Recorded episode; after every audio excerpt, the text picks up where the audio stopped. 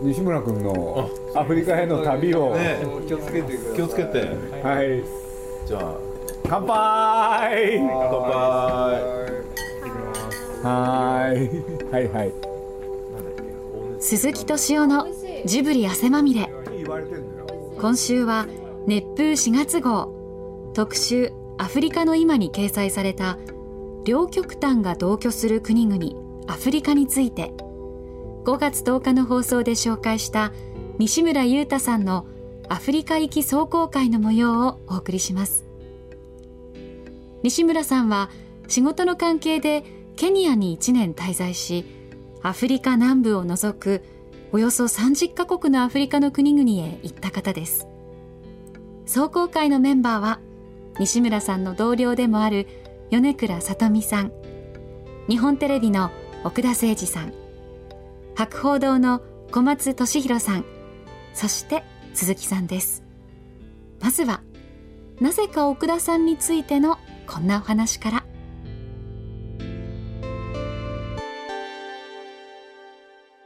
あのーこのラジオはね本当はねまあ昔だったら喫茶店とかいろんなお店行くとね隣で誰か喋ってるでしょ。それに聞き耳立てて喋ってる？あ聞いてる？っていうのが趣旨なの。そうするとみんながなんとなく喋ってるのをねふとそれをこうやって聞いてる感じ？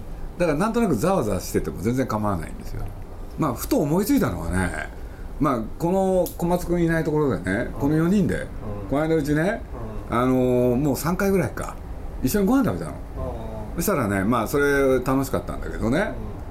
奥田さんがねちょっといつもと違う だから西村君とさとみちゃんの見てる奥田さんってねちょっといい人でしょ？うんめちゃくちゃいい人ですねね？ほらそうじゃないですか。でね必ずしもね普段そうとも限らないんだよ。ええそうなんですか？え？というのかねというのか奥田さんってねカメレオンみたいな人なのよ。どういうこと？でどういうことかっていうと いや本当は奥田さん豚なんだけどさ。あのなんつったらいいかな。その場の雰囲気で、なんていうの喋り方だけじゃなくて考え方まで含めて変わっちゃう人なのよ。ね？あそそれは僕ありますよ。うん。なんであるかっていうと、僕基本的に人の話聞いてるのが好きだからあのちっちゃい時から、そのおじさんおじたちのとかね、その上年上の人が話してるところにいるのがすごい好きなの。なんか要するにそうそうそう。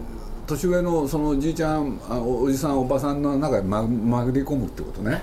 入っちゃうってことね。そうそうそうそうそうあのちっちゃい時からなんだろうあの親父のいとこがあの中央のボート部の選手ででそれまだ3歳とかそのぐらいの時ですよ連れてかれてあの戸田にはい。練習場、協定所に。マスコットみたいにしたしていたすいませんから。それは意識的にそうしてるんですか？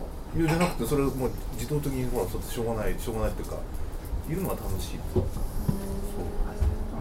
奥田さんねまあ今日ちょっと小松君にも来てもらったのはねあの小松君奥田さんのね2つの顔見たでしょ？見ましたよ。あのねレンガ屋で毎週金曜日夜10時半から奥田さん主催でねあの映画を見る会やってるわけ。はい。でみんな集まってくんだよ。でその時の奥田さんどう どういう奥田さん？小松君。いやあのー、普通通りにはあのすごいいいお父さんっていう感じですよね、うん。普通通りあのいみんなの前ではそみんなの前みんなの前ではって。いう意味ありげなどういう意味それ？普通に接するとすごいいいお父さんです正月にさよね、偶然会ったじゃん。うん。小松君が自分の面倒を見てる若者たちを集めて新年会やるっつうん、って、はいはい。でね小松君の家でやるっていうからさ、うん。俺も暇だったしね、うん。こここでやんないって言ったらみんな押しかけてきたじゃん、そうですね。ほんで一晩さここでやったじゃない、うん。そしたらそこにまあ俺もいたんだけれど奥田さんも参加してさ、そしたら奥田さんがねしきりと後で本当に楽しい会だ面白かったですよね。いやあれはあの日以来奥田さんのファンがすごい一斉に増えましたもん。てかでうん。だからそれね普段の奥田さんじゃなかったからでしょ。だ。って面白かったじゃんね。いやーあれは。いや俺も面白かったもん。ねそうですね。で普段映画界やってるでしょ、うん。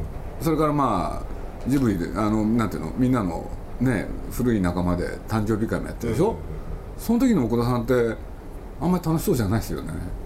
いやそれは楽しそうじゃないんじゃなくているいるのがいいのかなって感じです。いやでもなんか飽きたっていう感じで。飽きっぽいでしょ奥田さん。またそうやって。俺でね誕生日会の時にあ誕生日会じゃないやその新年会の時に、俺が見ててもねいつもと違う奥田さんだったのよ、で元気でよかったの、そうですね。そしたらねこの4人で会った時の食事する時うなんか別人なんだよね。それででもそれはあるかもしれない、どうぞ。いや普段の奥田さんとも違うってことなんですか？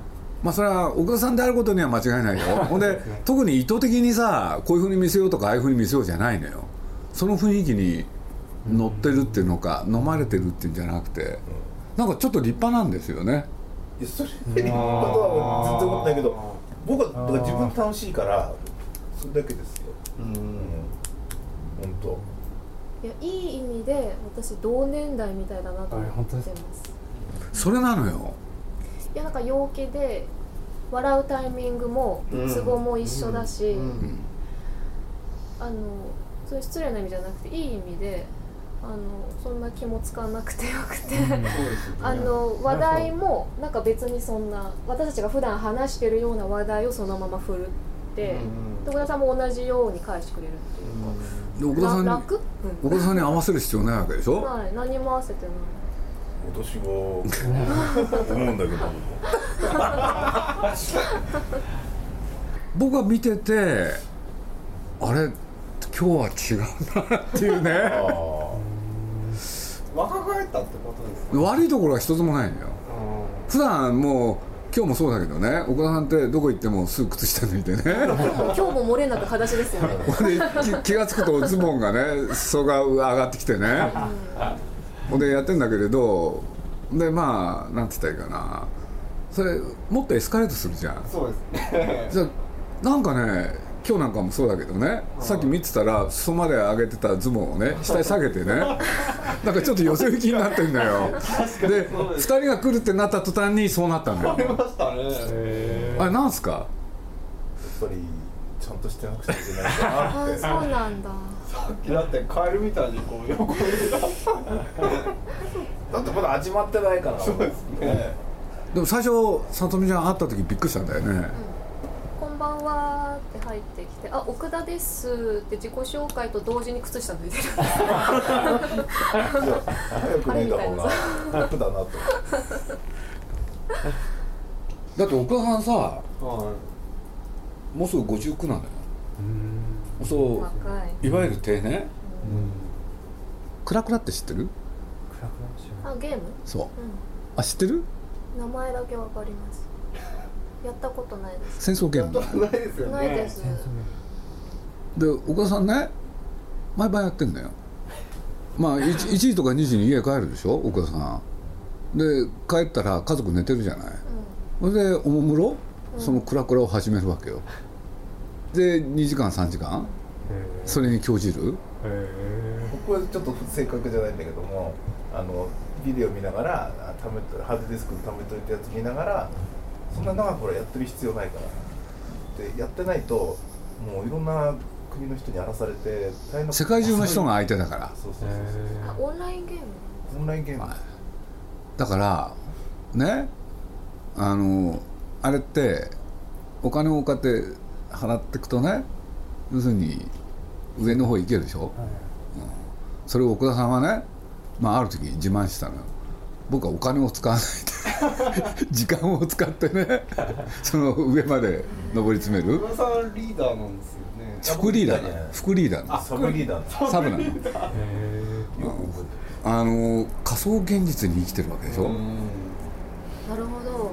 59歳になろうっていう人が仮想現実が奥さんにとっては現実よりももしかしたら重い可能性があるわけよ、熱の入れ方とそ労力を考えると仮想の方が重い。サブリーダーですか？そうですよね。ちょっと役割もかなり重いですし サプリが、重要な。うん、かなりの重荷ですよね。やっぱりそれでしょ？若さの原因明らかに若いでしょ。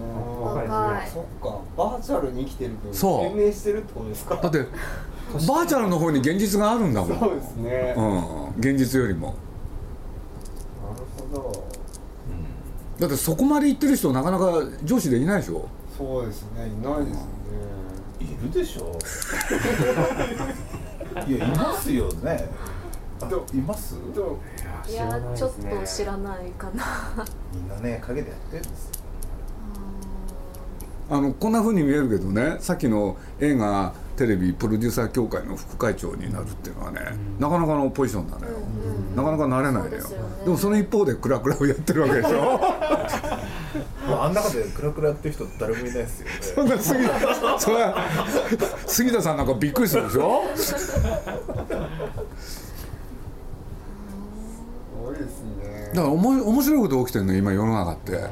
だってさあのみんななんていうの？デジタルのね仮想現実っていうのかそっちの方で商売できないかってことでみんなアクセスし始めてるでしょ、なるほど、ね、ところが今世の中を仕切ってる人たちは忙しければ忙しいほどそういう世界とはね縁がないでしょ？そうですね。見てると面白いんだよね。だから俺の知り合いで言うとねまあ IT のいろんな人いるでしょ？あの人たちなんかみんな現実社会に生きてるもん。唯一の例外川上信夫ドワンゴの社長？あ会長？あれは違いますね。両方やってるの。僕は違います。僕は人と違います。から大丈夫です。あの IT の中でね本来そういうような人が IT ってやってるのかと思いきやそうじゃないんだよね。うん、みんな現実性ねだってそこを使って儲けようばっかりでしょ？川上さんそれと違うもん。確かに違いますよ。ね、そうですある時まで奥田さんがね部下で畠山君っていうのがいてねこれはまああのねあの最初日本の大学行っててほんである時アメリカ行ってでそこの大学卒業してねいろいろあって日本テレビが入ってくるんだけれどこれがねなかなかの青年でね、というのはお父さんがいろいろ事業をやってそれがうまくいかなくて、それでそのお父さんのためにね、えーいろいろねあのお金お金工工面してね。援助したりしてる偉い偉い青年これである時にねその人が岡田さんの部下になって俺のとこ連れてきたことがあるわけ。これでねこいつはすごいんですと。ね。あのこうこうこういうわけでね。あの今時の若者にしてはね骨があると。立派なんですよって。これですごい褒めまくってたの。ところがねある日ね岡田さんの顔色が変わるのよ。でこれ何かっていうとねそいつがまあそれそういうことはどこにでもあるんだけどね。まあ車が好きで自分で運転してたんだよね。そしたらその車がね BM だったのよ。ね。そのまあ BM なんだけどね。岡田さんとしてはねそのことを知った日から そいつのことをね評価が下がるわけ いや評価下げはしないけどやっぱりねそんなこうなんで BM 持ってんだろうってね思うわけですよ。であげあげくの果てがねそのそんだけ評価してたやつがその BM 事件以来ね評価が下がってこれで、まあ、仕事のことでね、まあ、さっきの映画プロデューサー協会ってあるじゃない。ね？そしたら奥田さんそこをね、まあ、大事なとことして一生懸命頑張ってた。で頑張っててねそれぞれの会社からまあこれいろんなテレビ局その他集まってるから人を出さなきゃいけないのよ。ところが奥田さんねあのなかなかそれをね決めなくてあのほったらかしにしといてところが土壇場でどうしても人を出さなきゃいけなくてねしょうがなくてその畠山っていうのを出したの。よく覚えてます。ね。そしたらその畠山がねまあ会社を背負ってるから日本テレビのためにその中で頑張ろうと。何しろフジテレビテレビ朝日みんないるわけだし映画会社の人もみんないるからって。でものすごい頑張ったのよで頑張ってある日その会長からね奥田さんはね褒められるわけ、あんたのところの畠山あれすごいねと。ね。もう本当にすごいと。でこれがね杉田さんっていう会長であの北の国からを作ったということはつまりフジテレビなのよ。これでね奥田さんはねその日まあ終わった後ねあの畠山呼ぶわけ。ね。で畠山呼んでね「お前何やったんだ」と 俺でね「お前本当はねフジテレビ入りたかったんだろ」ってひどい。ひどい。なんかいやそれに近いことは言ったけどもなんかすごくそって聞くともうとんでもない話に聞こえるけどもまあそれに近いことは言った。言ってるじゃないいやもう私が部下だったらもうモチベーション二度と上がらないです。立ち直れない、本ね、どうしたらいいだろうね。そんなこと言われたらね真顔で言うんですか？そ違うそれは。冗談っぽく言うんですか？冗真顔で言う。んですか？そこ大事ですよ、うんいやいや違うその前に。真顔。真顔。いや伏線があってなんかフジテレビはいいですねみたいなこと言ったのよそれ。あそれでだかあーら本当よくやったもんすごい。あその部分についてはまず褒めないんですか？いやそれ褒めて決まってんじゃないそんなの。あちゃんと前置きあるんですね。よくやったねっていうのはあるんです鈴木さんの話っていうのは、うん物物事をはっきりさせるためにあなるほど。あのその部分が省かれる。そうそうそうそう。だけどねあのこういうことがあったの、まあ、これ休みの日だったんだけどね。だけどその休みの休みの日に 休みの日にねまあジブリでねなんかある仕事をやらなきゃいけなくなったわけ。これで、まあ、岡田さんも来るし俺も行くしみんな行く？そしたら畠山も当然来るわけよ。ジブリの担当だったからね。そしたら畠山君がねあの PM でやってきたんだよ。やばい。これでで畠山も岡田さんまでちょっと遅れてたから俺畠山にね「畠山君」っつって「畑」って「お前これやばいよ」って「何がですか?」って「車だよ」って「あ奥田さん来ますよね」これでね大変なのよ。車を隠さなきゃいけないって。まあそれはね、そういうこともあったりして。で隠したんですか？別のね駐車場に持ってった。バレなかった？バレなかった。ろくでもないよねそうですね。まあついでだから言っちゃうね。まあ奥田さんっていうのはまあ今の会社みんなね近代合理主義で今運営してるわけじゃないまあそういう時に奥田さんみたいな人はねやっぱり珍しい人だと。ね。俺ここら辺の一連のことをね今の話をね全部ねあの宮崎駿にしたわけ。奥田さんっていうのはねもう本当ねむちゃくちゃでねこういうとこがあるんだと。ほんでね BM ですよっつって。それでね畑に言わせると別にね中古だったのよ。だからそれはね いいじゃないかと。俺やってたらね宮さんがね俺は奥田さんの気持ちが分かるなって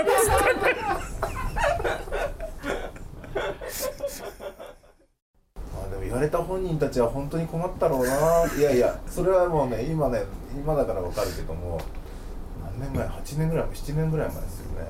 そうそうそう今彼はどうしてるんですか？すごいあの頑張ってやってるあ。のこの前「イニシエーションラブ」って映画もやってヒットさせたし、頑張ってますよね。うん、すごい頑張ってる、じゃあまあ良かったんじゃないですか？まあね。まあね。いろんな仕事死ぬほど畠山にねお願いした時期があってね。これがひどいの。えどういうことですか？でもだから作品いっぱい担当させ続けて5本ぐらい。畠山っていうのはねいい？人事部かなんかにいた。のである日ね人事異動で突然映画部にやってきたわけよ。うんうん。ね？そしたらさっきの事件があったでしょ？そしたら奥田さんとしてはねなんかあったんでしょ？腹に。これでまあいろんな映画作んなきゃいけないんで、そしたらね一本与えるじゃない。ね？そしたらこれ畑に聞いたんだけどね。要するにこれお前の担当だと。ね？で言われたわけよ。ところが担当って言ってじゃあどういう仕事をやるか奥田さんからは一切指示がないのよ。でそうこうするうちにね2本目が来たの。それではっと気が付いたら5本任せられたのよ。でもねその中にねあのあれがあるわけ。東京タワーおかんと僕と時々おかんあいつ一生懸命頑張って。というね美しい話じゃないのよ。ね？畑はね会社が来れなくなっちゃうわけ。あースパルタですねだって何にも教えてくれないんだもん。やり方その他。いやそれなんかお腹の中に変わったんですか？ら BM だよ。いやいやそれは申し訳ないそれは全然全然ない。そういうのはない。そういうのはない。それはだってでもゼロから立ち上げるやつじゃなくて担当でやれるやつだから、あのそういうことですよ やっぱりこういいピッチャー育てるためにもいろんなでも指導もしないでマウンド立たせたまんま。まあそんなことないですよちゃんと指導する人はいたんだからで結局でも5本全部やって。全部やってでもその後はそんなむちゃくちゃなことはやっぱりしなかった。さすがに。でもそれって結局振り返ると彼のためにはなったわけじゃないですか。うん振り返るとですよ。振り返るとなった。そう当時は多分ただの地獄ですけど当時はびっくりしたと思うのよそれ、うんでもそれがなかったらきっと今のそのもう突き抜けてる彼はきっといないですよね。結果育てたっていうことになるのかな、今今の彼はそのことをは自分で努力してですごくいいプロデューサーになってるから、いやもう畑はねあの後進の指導に当たるようにまあなってね。これでねあのみんなに助言を与えてんの。あの奥田さんに報告する時は同じことを5回言えって。そうこれ本当それ僕の前にもそれ言ってるから、うん、それ本当にそうです。よそれそれなんでなんですか？忘れちゃうかもしれない。えー、理由理由が。やっぱり今までの奥田さんと違う？なんかやっぱ仕事の話とかあんまり聞かないじゃないですか。4人でご飯食べてる時とかって確かに4人でいる時って仕事の話されないですよね、まあ岡田さん大体しないしね。ああ大体されない。楽しいのにそう傾斜していくんだよねで何回かご飯ご一緒させていただきましたけど楽しかったのは私覚えてるんですけど何話したか何も覚えてないんですよ。すごい取り留めのないことを永遠と話してるんだなと思って。でもそれってすごいことでね。取り留めのないことを3時間も4時間もうんひたすら絶え間なく話せる人って意外にいないと思う。ないですよね。社会人だと絶対しゃ、ね、やっぱり会社の話入るし、これだけ年上だと。そうですよね。同じ話題もちょっと見つけにくいけど、うん。なんかあの何も覚えてないですちょっと失礼なんですけど。ちょっとあの何について話したかっていうのあんまり記憶にないからなんかすごい記憶にないってことは取り留めない。けどでも楽しかったんだっていうのは同世代の友達みたいな感覚なのかな、まあ大きな出来事を言葉にしちゃうとひどかったりとかねいろいろあるんだけれど本当はね言葉以外の部分っていうのがあるわけで。だからそういうことで言うとまあね一個ぐらい奥田さんのことを褒めなきゃいけないからねやっぱ包容力あるよね。あうですねだからみんなをね和ませるんだよ。だから奥田さんはねあのーそれこそね俺らの大事な会議の時にもねまあ最近でこそないけど昔はよく遅れてきてね。で遅れてきたことでみんなの笑いを誘うとかねそういうの技を持ってた。のこれでね そのその場の雰囲気が良くなるいや。奥田さんとしてはごまかそうとする？特殊能力ですよね。それが許されだってどんな暗いのもね岡田さんが来るとみんな明るくなったのよ。だからそれは特殊能力だよねあれ。うん。構えてないですもんね。なんか、ちが緊張しなくていいみたいな。そうですね。すごい緊張してお父さんがなんか柔らかい。まあ皆さんもね奥田さんには一目置いてますから。えー、そうなんだ。じゃあまああれだから食べようか。ね。る、相当お腹空いたんですよね。はい。ちょっとじゃあ西村君のアフリカへの旅を、ね。気をつけてください。気をつけて。はい。じゃあ乾杯。乾杯。はい。はいはい。アフリカを知り抜いている西村優太さんの壮行会の模様いかがだったでしょうか？西村さんというか奥田さんについてのお話が多かったようですが仲のいい人たちが集まって友を送る壮行会。まあこんなもんですかね来週はあれから10年さつきとめいの家はもう建てられない？と題してお送りします。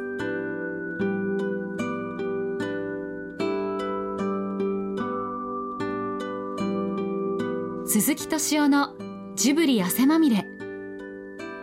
この番組はウォルト・ディズニー・スタジオ・ジャパン。街のホットステーションローソン。アサヒ飲料。